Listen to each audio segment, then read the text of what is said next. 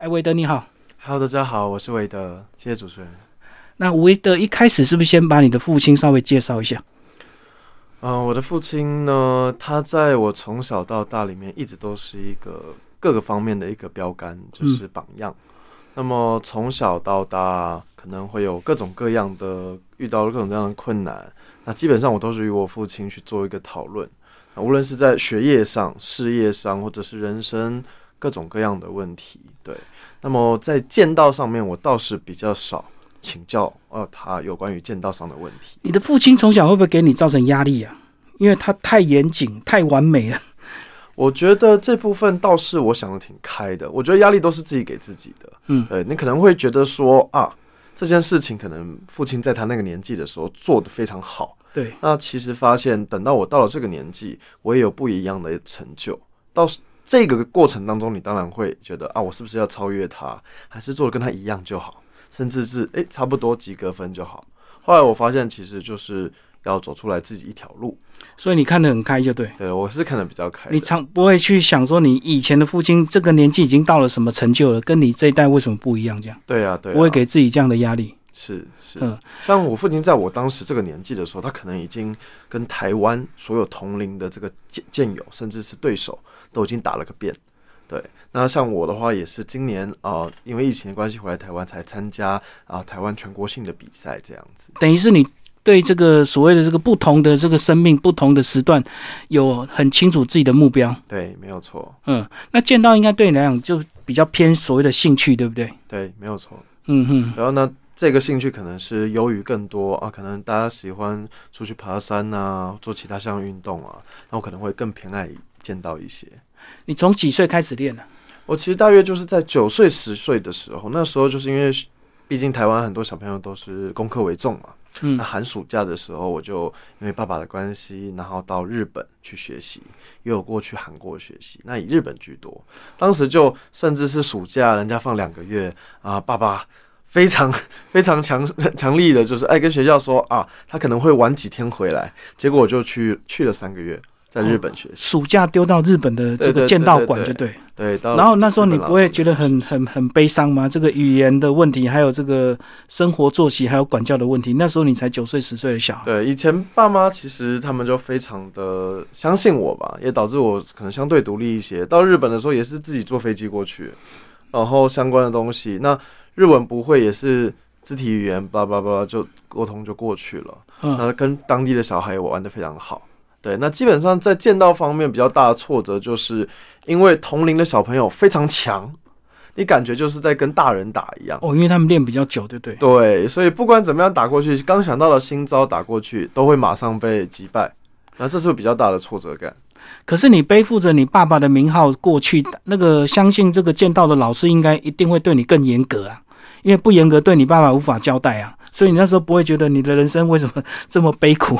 当时其实我只有一个想法，非常好笑。我母亲常常在后来讲给人家听，就是每当练习剑道的时候，我就会板着一张脸，而且很辛苦，甚至会哭。我每天都哭，嗯掉眼泪。虽然男儿有泪不轻弹嘛，但是一想到晚上我的剑道老师他会买冰淇淋给我吃，哦，那我就会为了晚上可以吃到好吃的，我就努力咬牙撑过去那一段。那久而久之就习惯了，以后自己的实力也增长，也交到了很多好朋友。嗯嗯对嗯嗯对对。那你跟你的父亲后来是呃，大概到什么时候，你的你对他的这个感情才会越来越好？一开始一定会觉得有点距离，他很严格，他很严谨，然后他剑术剑术剑道又到一个程度，你应该一开始跟他比较会有一点距离感吧？我觉得这方面倒是不同于一般的家庭，因为我们家的相处模式从小就跟其他家庭不太一样，我们一直都非常亲。可能走路的时候，我们两两个小鬼就会挂在爸爸的手上，嗯嗯，因为他嗯练剑嘛，力气也够手臂大。比较有力，对，那直到现在到我二十几岁的这个年纪，嗯我们见面还是会互相拥抱啊，甚至亲一下脸颊，无论是爸爸或妈妈。嗯嗯对，那这个有别于其他家庭，可能就是比较少见的。对，那在这方面的生活举止行为之外呢，更更多的是我会把我很多的想法跟父亲、母亲做一个交流，久而久之就不太不太会有一个这样的一个距离感或哦不是我们想象的那种家庭，对对对是很亲密的。对。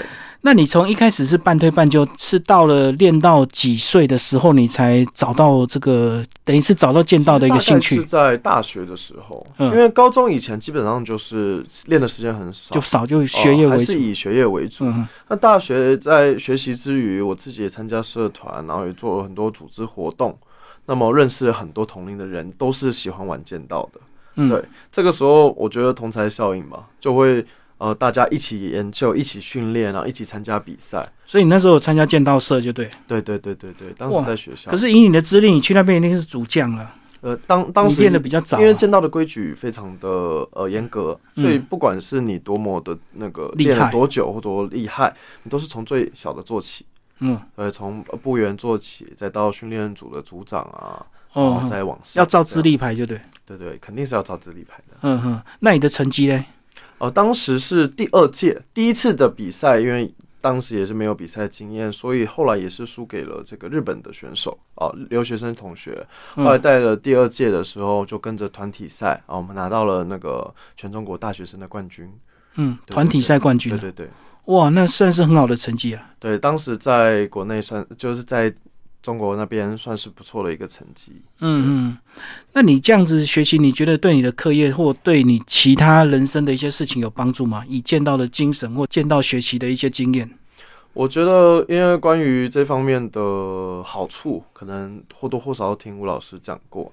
那我自己个人是觉得，在见到的学习当中，呃，跟朋友是最直接啊，最直接的碰撞。嗯很好的可以去认识你的朋友们。那再来就是说，它反映到呃，刚刚吴老师提到，就是有关于你碰到问题你怎么解决，你从来都不会想的，就是说逃避或者是失败，嗯而是你会想方设法的去解决它。总之就是想到一个办法可以去解决问题，这样子。那转到课业上，或转到一些项目或者是实习上面的时候，很多情况下我就会哎想到见到当时是怎么解呃解决这个对手的，我就应用到我的问题上啊。可能你想解决是不是也有一些对手，可能你过去常常输给他，然后最后你经过自己的一些思考或者是一些技巧的进步，最后打败他，是不是这样？这样用这样的精神来克服问题？没有错，没有错。我嗯当时就有遇到过两次两个状况，一个是从小跟父亲打，从来没有打赢过父亲，嗯甚至连剑都碰不到父亲的得分部位。嗯那这个在一项运动上面是很可怕的。当时觉得自己小，那越来越大了以后，发现哎、诶我的力量也上来了，速度也上来了，怎么还是碰不到父亲？那就是技巧。对，那就是技巧方面还不够强。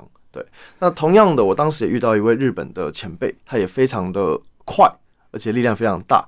那直到有一次，就是我自己练到了一个程度了以后啊，终于在一次比赛中击中了他，虽然没有打赢他，但也让我产生了很大的自信。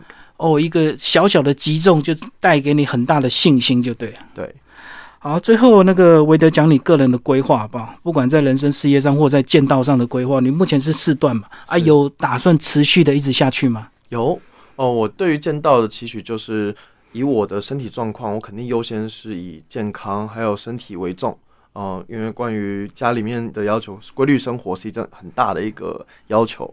那在这一点的基基础支持之上，我希望能够将剑道走到最远的地方，无论是能不能达到所谓的八段范式的一个程度，又或者是说怎么样子一个赛事水平。那我相信，以我目前的这个状况来讲的话，我是非常有信心能够完成剑道这趟人生旅途。嗯，那你的本业嘞？我目前刚回来台湾，然后目前正在寻找自己的方向当中。那我也会把剑道纳入其中的一个考量，对，也希望把推广剑道啊，跟我的所学，我当时是学经济以及运动产业这一块的一个呃学问，哦，这两个可能会结合，就对。可以相结合。嗯，那比赛成绩自我也是有期许嘛？对，我也希望就是透过每年，因为台湾现在有所谓的呃全国赛，然后也有所谓的国手选拔，就是世界赛的选拔。那我也是固定啊、呃要求自己每年都参加。对，所以虽然志不在就是打进去或打到前几，那我希望就是透过每年这样子的一个训练跟参与，来鉴定自己是不是有达到当初我现在设设定的目标目标跟理想，哦，所以台湾在剑道上还是有一套完整的国手培训的，对没。有错。嗯，所以你每年还是会持续的参加选拔去比赛，对。对对，嗯，好，今天非常谢谢韦德为大家介绍他的这个四段剑道谢谢各。位观众。